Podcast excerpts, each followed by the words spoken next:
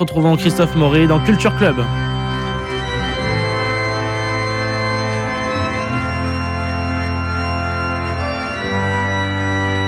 Culture Club, en partenariat avec la librairie La Procure. Christophe Maury.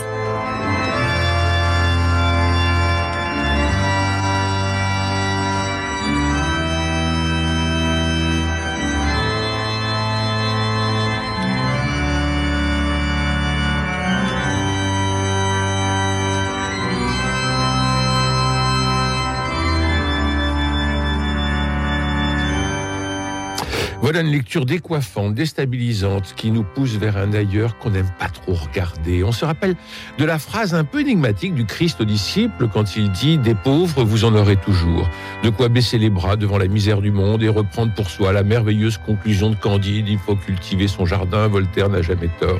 Et puis conforté, réconforté par nos tableaux Excel, nos ratios et la compétition qui pousse à la relation gagnant-gagnant, nous nous contentons de l'évolution, sûr qu'elle est toujours positive. Mais voilà qu'Étienne Bonjour Étienne Grieux, jésuite, professeur de théologie et recteur du Centre Sèvres à Paris, publie ce livre, Le Dieu qui ne compte pas, et c'est chez Salvatore. Été frappé à la lecture de votre livre de voir revenir le mot urgence. Il y a urgence face à la misère, il y a urgence à ce que l'Église retrouve les couleurs de sa jeunesse, écrivez-vous. À vous lire, à suivre votre lecture de l'Évangile, nous allons nous allons nous déloger de postures méfiantes. Je reprends vos mots. Alors partons depuis le, du début à vous lire, il y a une théologie de la pauvreté, non pas une apologie de la pauvreté comme on le voit dans les ordres religieux, mais bien une théologie de la pauvreté.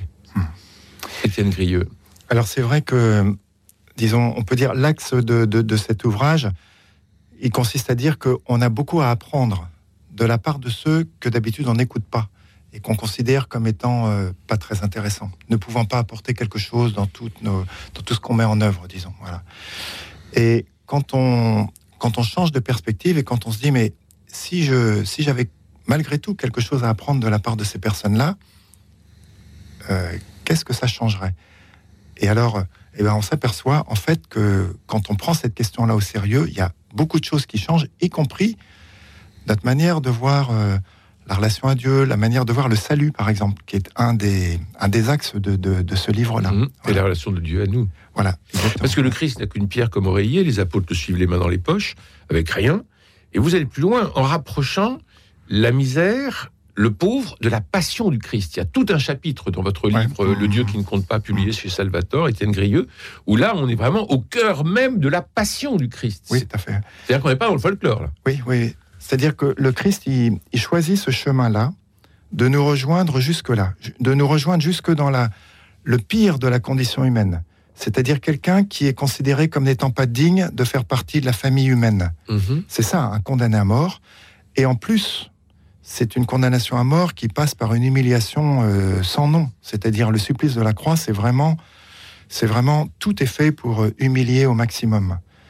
Alors on peut dire, si le Christ a choisi ce chemin-là, c'est pas par, euh, c'est pas par, par plaisir de, de vivre ça. hein. et on voit, disons, à Gethsemane, il, a, il éprouve une immense tristesse et de l'angoisse, etc., etc. Mais c'est que il veut rejoindre l'humanité jusque-là. Jusque-là, jusque notamment dans, dans, ses plus grandes humiliations. Et pourquoi? Eh bien, sans doute parce que euh, si le plus humilié n'est pas rejoint, eh bien, l'humanité tout entière n'est pas rejointe. Voilà. Il commence par celui qui est le plus humilié, dans la situation la pire, disons. C'est comme une manière de dire que si lui est là, si moi je, je me rends présent jusqu'à celui-là, si je tiens à lui, si je manifeste que je tiens à lui, ça veut dire que toute l'humanité euh, bah, j'y tiens aussi. Alors vous écrivez avec force qu'il n'y a pas de fatalisme à avoir devant la misère. Je vous cite, Notre vie, l'histoire de l'humanité est un parcours de chute et de relèvement. Être humain, écrivez-vous, c'est être relevé. Oui. Alors ça, ça c'est formidable, parce que mm. quel espoir Oui, tout à fait. Et alors les personnes qui vivent de la grande précarité, en fait, ils font l'expérience, on peut dire, d'être confrontés à des impossibilités de vivre, presque au quotidien. Bien sûr. Mais souvent, malgré ça, malgré ça, ils continuent à vivre, en fait. Voilà. Et du coup, quand on les écoute, et disons, le livre, il s'appuie sur tout un travail pour justement que ces personnes-là puissent s'exprimer et, et qu'on puisse vraiment les écouter, les prendre au sérieux, disons, eh ben on s'aperçoit que souvent, je dis pas toujours, mais souvent, ces personnes-là font l'expérience d'être relevées. C'est-à-dire une force qui leur est donnée, qui leur permet de traverser les passages les plus difficiles. Et qu'il y a une promesse. C'est sans doute que la venue au monde, l'être au monde est indissociable d'une promesse, écrivez-vous comme si cette naissance continuait d'annoncer un accomplissement heureux, alors même qu'on ne voit pas l'ombre de sa réalisation. Promesse de quoi? Je risque une réponse, écrivez-vous. Je risque une réponse. Promesse qu'il y a bien une place pour chacun au sein de la société qu'il a portée au jour et que tous pourront, depuis cette place, partager quelque chose de ce qu'ils sont et ce faisant trouver leur identité dans ce mouvement même de remise de soi. Promesse qui fait écho en nous parce qu'elle rencontre un désir de vivre, d'expression de soi et de créativité si profond qu'il est sans doute indéracinable, peut-être parce qu'il tient à la vie elle-même, au possible qu'elle a ouvert, qui exige de même un accomplissement. Cette promesse, c'est ce qui fait relever toujours? Alors oui, je pense que ça, ça contribue, disons, c'est l'ingrédient indispensable pour être relevé. Mais si la promesse n'est pas confirmée par, euh, disons, d'autres personnes qui vont pouvoir dire, mais oui, ce que tu as entendu, ce que tu entends en toi, cette promesse que tu entends en toi, elle n'est pas fallacieuse, elle n'est pas mensongère, mais c'est une vraie promesse. Voilà. Disons, quand il y a ces personnes-là qui, peuvent confirmer ce que chacun pressent au fond de lui-même sans pouvoir toujours l'exprimer, eh bien, ça donne à cette promesse une force beaucoup plus grande. Et c'est pour ça que ce qui est très important par rapport aux personnes qui vivent de très grande précarité, c'est qu'ils ne soient pas tout seuls. Et ce dont ils souffrent le plus, c'est justement qu'il y a le vide qui se fait souvent. Alors on va y arriver parce que là on était un peu dans la théologie euh, de, la de, la pauvreté, de, euh, de la ressemblance au Christ. Et puis alors, vous avez, on va aller plus loin. L'urgence pastorale première, chercher les chemins par lesquels les voix de ceux qui ne comptent pas puissent être appelées et entendues. Vous écrivez La fraternité en Christ, quant à elle, est indissociable de la recherche du plus petit, de ceux qui sont loin de notre champ de, perception, en train de disparaître, de basculer hors de notre monde. Un Messie crucifié ne peut que nous conduire jusque-là. Mais alors, comment et quel chemin Étienne Grieux? Alors, comment? Ça, c'est une grosse question, c'est vrai. Parce que, en fait, dans notre tête, et moi le premier, je dois le dire aussi, hein, dans notre tête, on a beaucoup de, disons, de manières de, classifier à la fois, euh, disons, euh, euh, ce qu'on fait, mais en même temps les personnes. Et du coup, dans notre classement, souvent, tout en bas de tableau, eh ben, il y a ceux, on se dit, mais je peux rien en attendre. Voilà. Et en fait, on peut parler de vraiment de conversion une conversion très importante, ça va consister à reconnaître que c'est précisément de ceux dont on pensait ne rien pouvoir attendre qu'on va peut-être avoir les choses les plus importantes qui nous seront données. Et ça, quand on lit les évangiles, et, quand on lit les évangiles avec ces lunettes-là, on voit que c'est présent d'un bout à l'autre de l'évangile. Et il y a des personnes qui l'acceptent et d'autres qui ne l'acceptent pas. Ce sont les opposants à Jésus qui sont furieux que des gens que eux considèrent comme étant indignes de Dieu puisse être mis au premier rang par ce Jésus qui prétend euh, parler de la part de Dieu aussi. Ce pauvre paralysé dans la piscine qui n'a pas pu être euh, mis dans l'eau depuis 30 ans. Hein. Par exemple, oui, tout à fait. je, voulais justement reprendre un peu au, bon ce mot que vous venez d'avoir. Il y a des gens euh, dont on attend, dont on n'attend rien. Et ça, c'est très caractéristique de votre démarche. vous dites pas, on aurait pu attendre des gens pour qui on, on doit faire des choses parce qu'ils manquent de tout. Hein, on doit aller vers eux, on doit. Enfin, ça, ça n'est pas exclu. Mais vous, votre démarche, c'est de dire, c'est les gens qui ont des choses à nous apprendre. Et même, ils nous apprennent, ils nous apprennent l'essentiel. Et ça, euh, ça fait de, votre livre, franchement, un, livre très différent de ce qu'on lit habituellement, en, même en théologie ou en spiritualité. C'est un livre qui, euh, c'est Christophe qui le soulignait tout à l'heure, on a, c'est décoiffant parce que ça nous oblige vraiment à changer de, regard. Mmh, mmh. Parce qu'on on peut être effectivement plutôt dans l'idée, bah, il y a des, des, gens qui vivent des choses insupportables, qu'est-ce qu'on peut faire pour changer la, donne? Mmh. et, et, votre démarche, c'est de dire aussi, oui, mais ces personnes-là, dans ce qu'elles vivent, nous, nous transforment complètement notre, regard. Alors là, euh, disons, pour être, c'est important de préciser une chose, c'est que je m'inscris dans une tradition qui a été ouverte par Joseph Rezinski et le mouvement ATD Carmonde qu'il a fondé, mhm. et le grand basculement qu'il propose, en fait, lui-même qui a, qui a vécu son enfance dans la très grande pauvreté, hein, le grand basculement qu'il propose, c'est de cesser de voir les personnes les plus pauvres comme des problèmes à résoudre, et donc des gens à aider, etc., etc., mais avant tout comme des gens qui ont une expérience très différente de la nôtre, et qui, à ce titre-là, ont des choses à nous apprendre. Oui, et alors en même temps, alors vous donnez, euh, vous donnez euh, quand même des pistes. On va aller pousser les portes du Secours catholique, de la Fondation Jean Rodin, du réseau Saint-Laurent, des Amis de Fratello, etc. Vous êtes d'accord que le généreux a besoin d'une sorte de formation pour un vrai dialogue qui soit pas une empathie condescendante? Oui, tout à fait. Oui, oui, ça c'est extrêmement important parce que disons, encore une fois, comme je le disais tout à l'heure, on a des réflexes qui sont en nous, qui vont tout le temps revenir. Et on s'en débarrasse pas comme ça, d'un jour à l'autre. Et ces réflexes-là, disons, la bienveillance ne suffit pas. En fait, ils sont très puissants, ces réflexes-là. Et on a besoin aussi d'entendre d'autres personnes qui ont fait tout un chemin avec des personnes elles-mêmes en grande précarité et qui vont attirer notre attention, et qui vont nous dire Tiens, t'as pas remarqué ça? Oui. Et, et qui vont qui vont montrer comment, disons justement, ce qu'on peut apprendre de ces personnes, ce qu'on découvre d'elles. Il s'agit de trouver une relation qui ne vise pas l'échange de prestations ni de se mesurer les uns aux autres, mais qui cherche en premier lieu la présence à l'autre pour qu'une vraie rencontre puisse avoir lieu et qu'un chemin ensemble soit possible. Ceux qui ne comptent pas aux yeux des autres appellent ce type de présence. C'est-à-dire qu'au-delà du dialogue, et euh, d'ailleurs, à un moment, vous, écrivez que le silence est très important. Euh, mmh. Au-delà, au-delà du dialogue, c'est cette présence simplement mmh. humaine, oui. je dirais même quasi animale, parce que tellement naturelle, simplement d'être là. Tout à fait. Et je pense qu'on pourrait dire aussi que les personnes en grande précarité, ils sont très sensibles à une chose, c'est que quand on va les rencontrer, le seul pourquoi de notre rencontre, ça, ça soit parce que c'est toi. Oui, il n'y a, pas d'autre.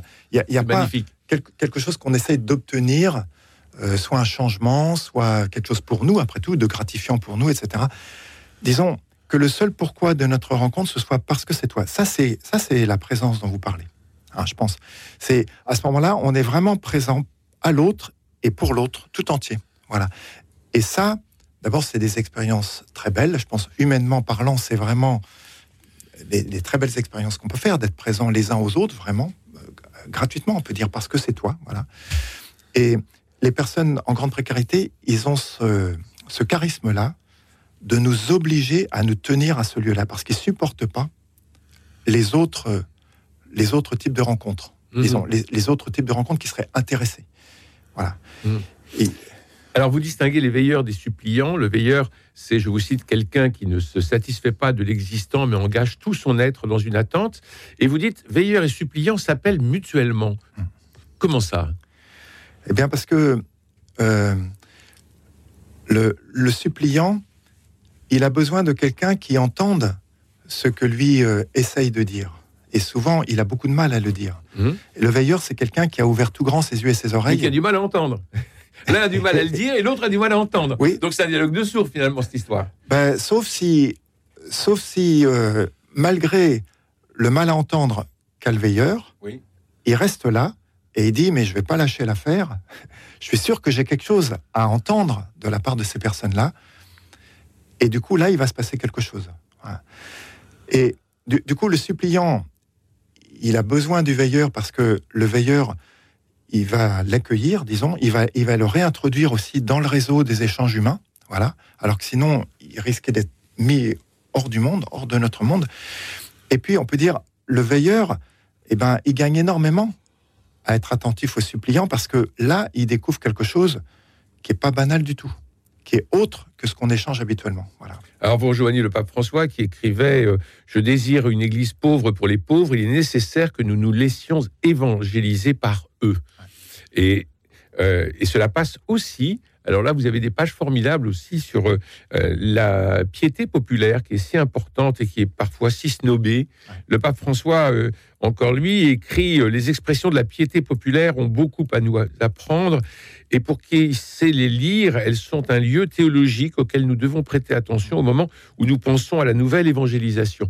La piété populaire, c'est celle qui va rassembler un peu tout le monde alors, je crois qu'elle a cette capacité-là. Oui, elle a cette capacité-là de rassembler. Je pense à un lieu comme Lourdes en France. Oui. Je ne sais pas si vous avez vu le film d'ailleurs Lourdes, qui est un très très très beau film, je trouve, enfin, où on montre justement les attentes des, des, personnes toutes simples.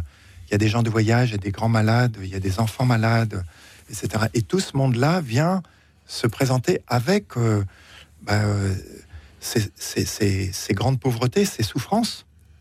Et devant ça, on est tous rassemblés. C'est vrai que ça nous rassemble tous, parce que à ce moment-là, toutes nos petites querelles de clocher, dont on est si friand en Église, bah, elles sont quand même radicalement relativisées, quoi.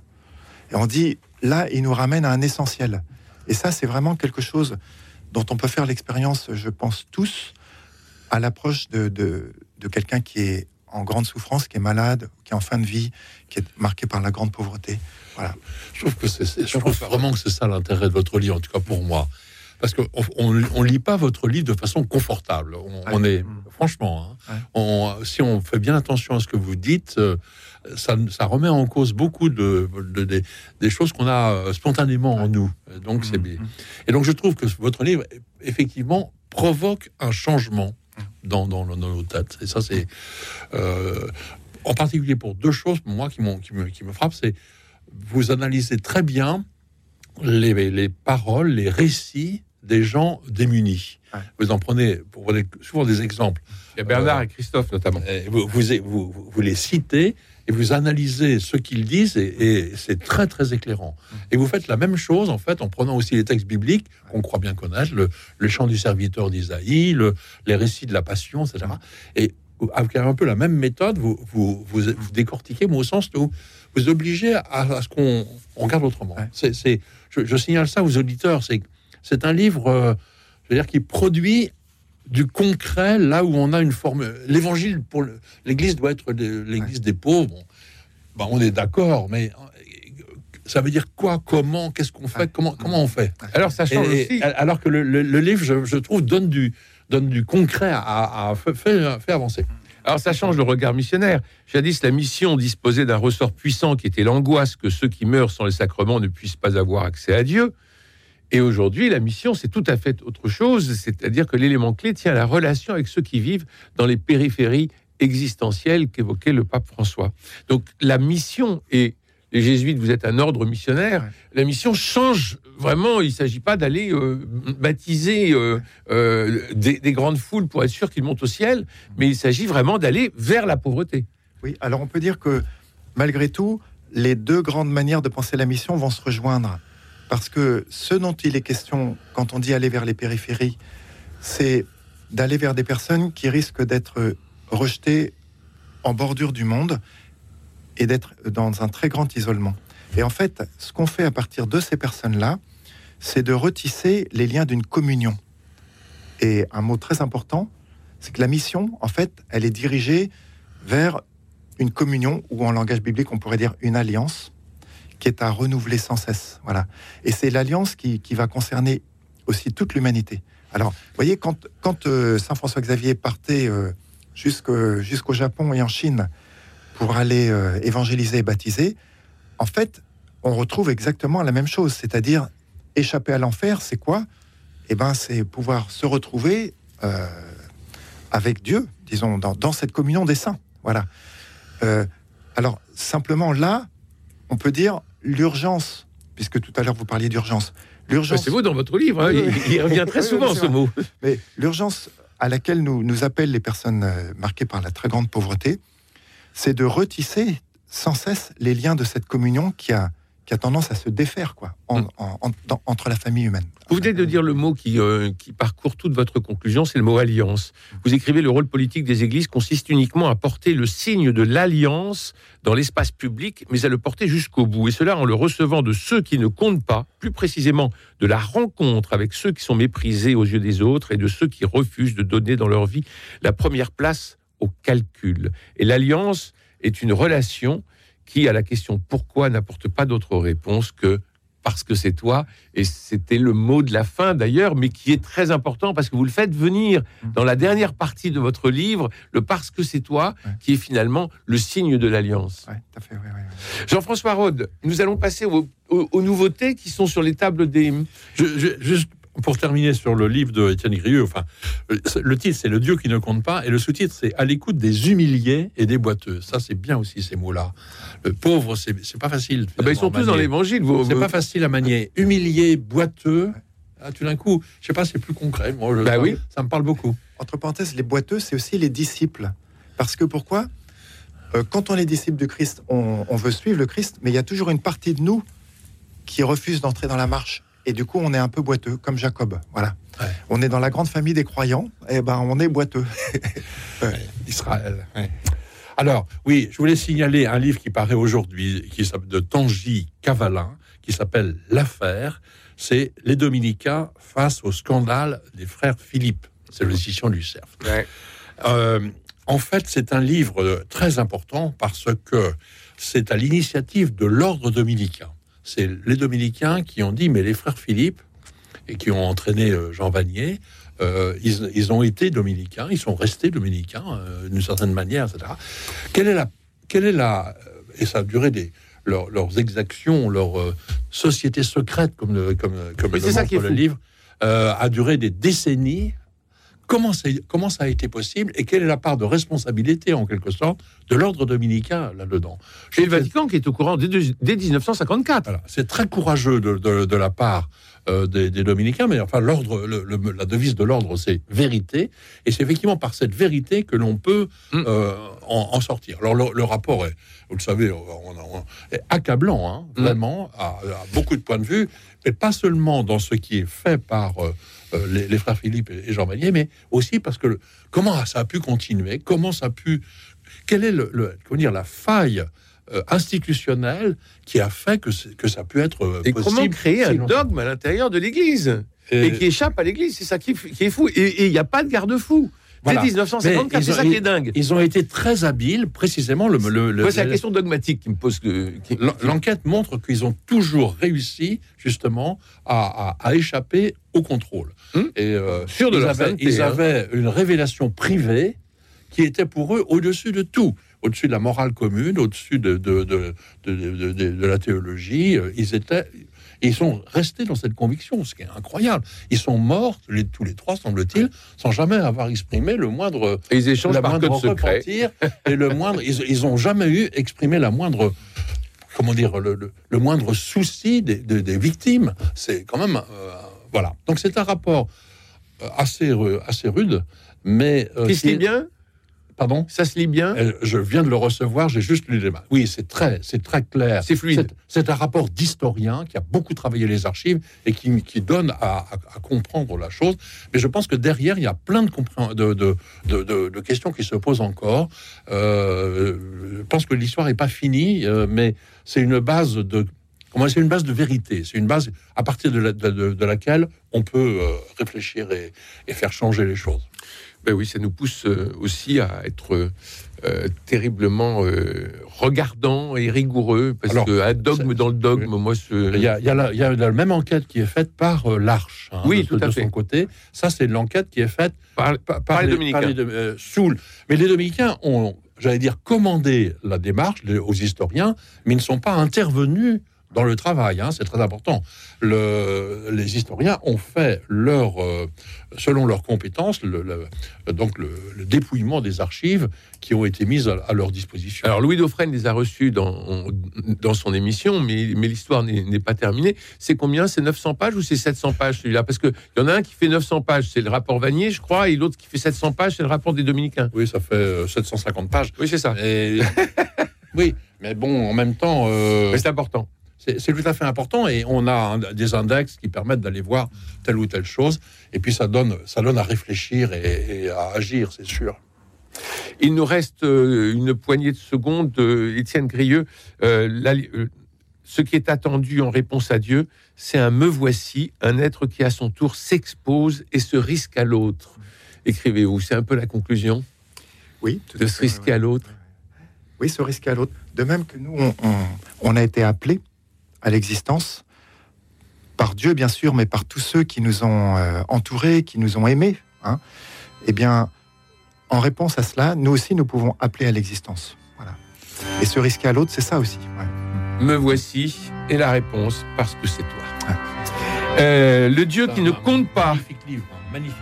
Le Dieu qui ne compte pas à l'écoute des humiliés et des boiteux publie chez Salvatore un livre décoiffant, déstabilisant qui interroge et fait du bien. Merci Étienne Grieux, merci Jean-François Rode, merci aussi à Jean-Paul Lérine pour la réalisation, Philippe Malpeuch pour les génériques, François Dieudonné pour l'organisation des studios, Louis-Marie Picard pour la retransmission sur les réseaux sociaux. Demain, c'est vendredi, nous nous retrouverons pour aller au théâtre avec euh, Xavier Lemaire qui met en scène Madame Ming, d'après Eric Emmanuel Schmitt, que nous aurons au téléphone. Mais ça, c'est demain et naturellement, nous dédierons euh, l'émission à Philippe Tesson, bien sûr. Bonne journée, bonne crêpe de la chandeleur, prenez soin de vous.